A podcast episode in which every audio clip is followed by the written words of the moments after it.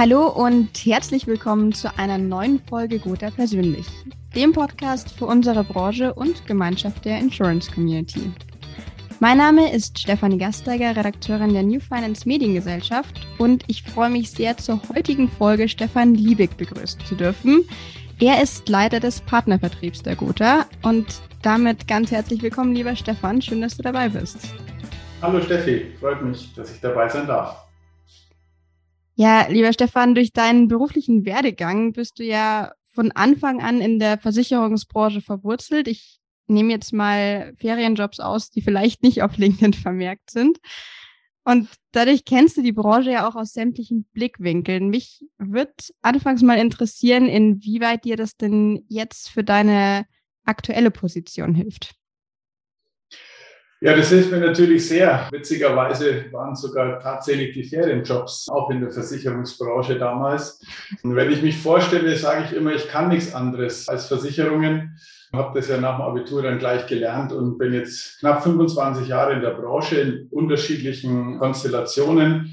Aber immer mit dem Fokus Maklermarkt. Das war mhm. immer meine Domäne. Trotzdem habe ich auch viele Jahre in der Ausschließlichkeit Agenturen auch beraten. Also von daher kenne ich das Spektrum und das hilft mir natürlich tatsächlich extrem bei der Gotha. Wir sind ja Mehrkanalversicherer, also wir haben eine Ausschließlichkeitsorganisation, mhm.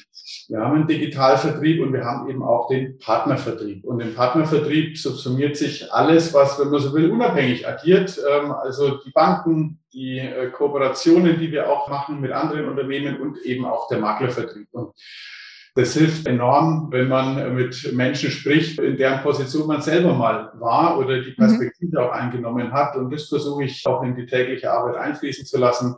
Immer mit dem Bewusstsein, unabhängige Vermittler haben jederzeit die Möglichkeit, ihre Perspektive und damit auch den Risikoträger und Produktanbieter zu ändern. Und mhm. das versuche ich natürlich tagtäglich auch im Team und mit den Kollegen zu leben. Ja, das hast du sehr schön ausgeführt, finde ich sehr verständlich, warum das eben durchaus einen Mehrwert bietet, wenn man da auch den Einblick hat und Vor- und Nachteile kennt. Du hattest jetzt auch den Digitalvertrieb angesprochen. Von hier aus würde ich die Brücke zu einem anderen Thema schlagen, nämlich Homeoffice. Das ist ja begleitet uns seit Corona, also schon seit einiger Zeit leider. Und ironischerweise, das habe ich in den letzten Wochen ein bisschen mitverfolgt, sind es ja gerade die großen Tech-Konzerne, also zum Beispiel Apple, Microsoft, die sagen, sie wollen ihre Mitarbeiter jetzt wieder ins Büro schicken. Die Gotha denkt da jetzt schon etwas moderner, aber wie sieht's denn für jemanden in deiner Position aus? Mal abgesehen davon, dass du natürlich einer der neueren Mitarbeiter bist, sage ich jetzt mal. Bist du denn gerne im Homeoffice oder eher der Bürotyp? Beides, würde ich sagen.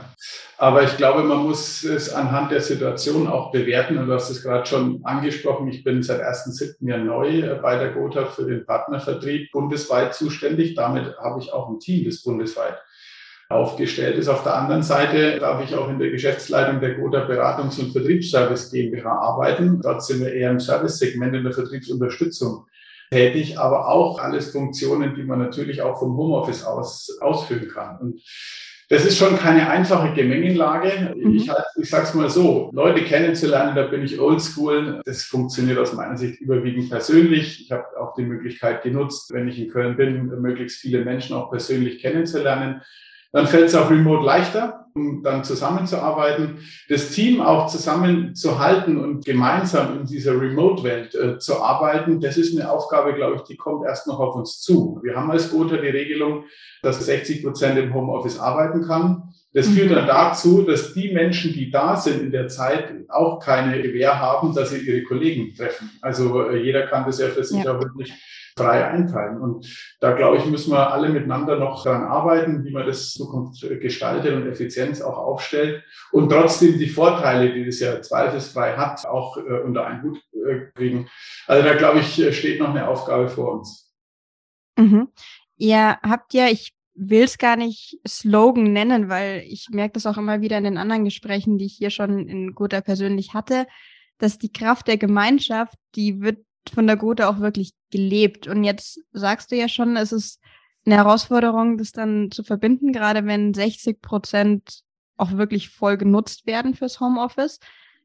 Hast du denn da eine Idee oder einen, einen groben Plan, wie sich die Kraft der Gemeinschaft auch remote im Team leben lässt? Mhm. Also ich glaube, ganz wichtig ist zum einen, dass sich die Teams, die Abteilungen, die ja noch in der Größenordnung aufgestellt sind, die wirklich handelbar sind, dass die sich schon regelmäßig auch persönlich mhm. treffen. Ich glaube, dass das die Basis und der Kern ist. Und dann kann man auch gemeinsam überwiegend remote arbeiten. Aber die Kraft der Gemeinschaft, wenn du darauf ansprichst, die bezieht sich ja nicht nur darauf, ob man sich persönlich sieht, sondern die bezieht sich hauptsächlich äh, darauf, wie man miteinander umgeht, welches Verständnis man von Zusammenarbeit hat, Werteverständnis, äh, wie hilft man sich auch spartenübergreifend oder ressortübergreifend. Also das sind ja eigentlich die Fragen, um die es geht. Und da glaube ich, ist nicht ganz so entscheidend, ob man diesbezüglich telefoniert, einen Videocall macht oder gemeinsam in einem Raum sitzt, sondern es geht um Verständnis und Mindset. Und dann, glaube ich, kriegt man das schon äh, gut hin, äh, auch in dieser neuen Welt miteinander zu arbeiten, weil am Ende geht es nur darum, wie sieht das Medium aus, mit dem man kommuniziert, aber der Inhalt, glaube ich, ist deutlich relevanter. Könnte das so gesehen dann vielleicht sogar ein Zugewinn sein für dieses Leitmotiv, wenn man eben nicht nur von Angesicht zu Angesicht und persönlich das umsetzt, sondern eben auch darüber hinaus lebt? Ja, glaube ich schon am Ende wird man das sehen natürlich, wie sich das in den nächsten äh, Jahren alles entwickelt. Deswegen glaube ich, ist ganz entscheidend, an dem Mindset zu arbeiten. Und äh, wenn man da das gleiche Verständnis hat von Führungskultur, von Leadership, von Zusammenarbeit insgesamt, äh, dann glaube ich und hoffe ich auch, dass man zurückblicken kann und kann sagen, es war ein Gewinn, weil wir es auch remote geschafft haben, die Werte des Unternehmens zu leben und erfolgreich zu sein. Mhm. Ja, wir sind gespannt, wann es soweit ist, dass man tatsächlich von einem Rückblick reden kann. Der aufmerksame Zuhörer beziehungsweise die aufmerksame Zuhörerin wird sich vielleicht fragen, wo ist denn die Nominierungsfrage, mit der wir hier üblicherweise in den Podcast einsteigen? Die haben wir selbstverständlich nicht vergessen und die wurde dir von Ulrike Mametschke gestellt und ich würde sie jetzt nochmal zitieren an dich weitergeben. Sie fragt dich nämlich, in jedem Anfang liegt ein Zauber. Was sind deine Pläne für den Partnervertrieb? Und ja, das interessiert mich und unsere Zuhörerschaft, nehme ich mal an, auch. Was möchtest du ihr denn antworten? Ja, die Pläne sehen im Wesentlichen so aus, dass wir unsere Kunden, und das sind die Vertriebspartner, unverändert, äh, da hat sich im Vergleich zu früher nichts verändert, in den Fokus stellen. Unsere Kunden letztlich das, worum sich Tag ein, Tag aus unsere Dienstleistung dreht.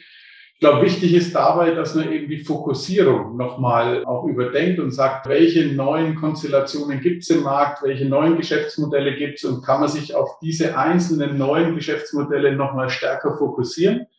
Das werden wir auch tun, da sind wir auch gerade dran, die Dinge nochmal fokussierter als Gotha insgesamt aufzustellen.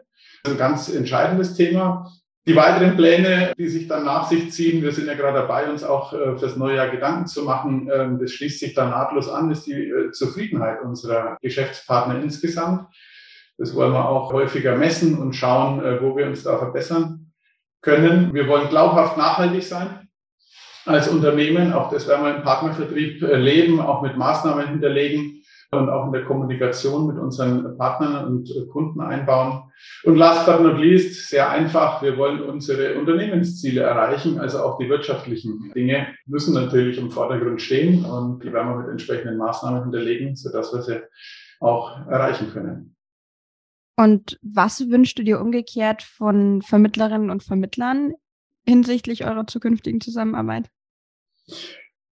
Ja, die Wünsche die, Wünsche. Also, die einmalige Chance, hier kann Ja, ja, genau. Die Frage ist ja tatsächlich, ob man sich im Partnervertrieb, also wenn man mit Geschäftspartnern arbeitet, die jederzeit auch sagen könnten, ich bediene einen anderen Versicherer, ob man sich da wirklich so viel wünschen kann. Aber ein Wunsch fällt mir schon ein und das ist Feedback. Regelmäßiges Feedback, regelmäßiger Austausch, äh, um mit den Kollegen auch auf Augenhöhe sprechen zu können, die Dinge besser machen zu können. Das wünsche ich mir. Aber eigentlich muss die Frage andersrum sein. Was dürfen sich die Vermittlerinnen eigentlich von uns wünschen? Und, äh, Und was wäre das? Genau, natürlich auch Partnerschaft auf Augenhöhe, aber eine Servicebereitschaft, die ganz wichtig ist, äh, eine Erreichbarkeit, Innovation.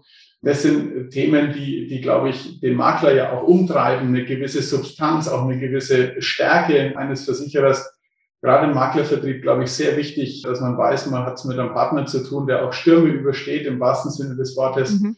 Das sind so Themen, äh, glaube ich, die, die sind wichtig, die wollen wir in die Waagschale werfen.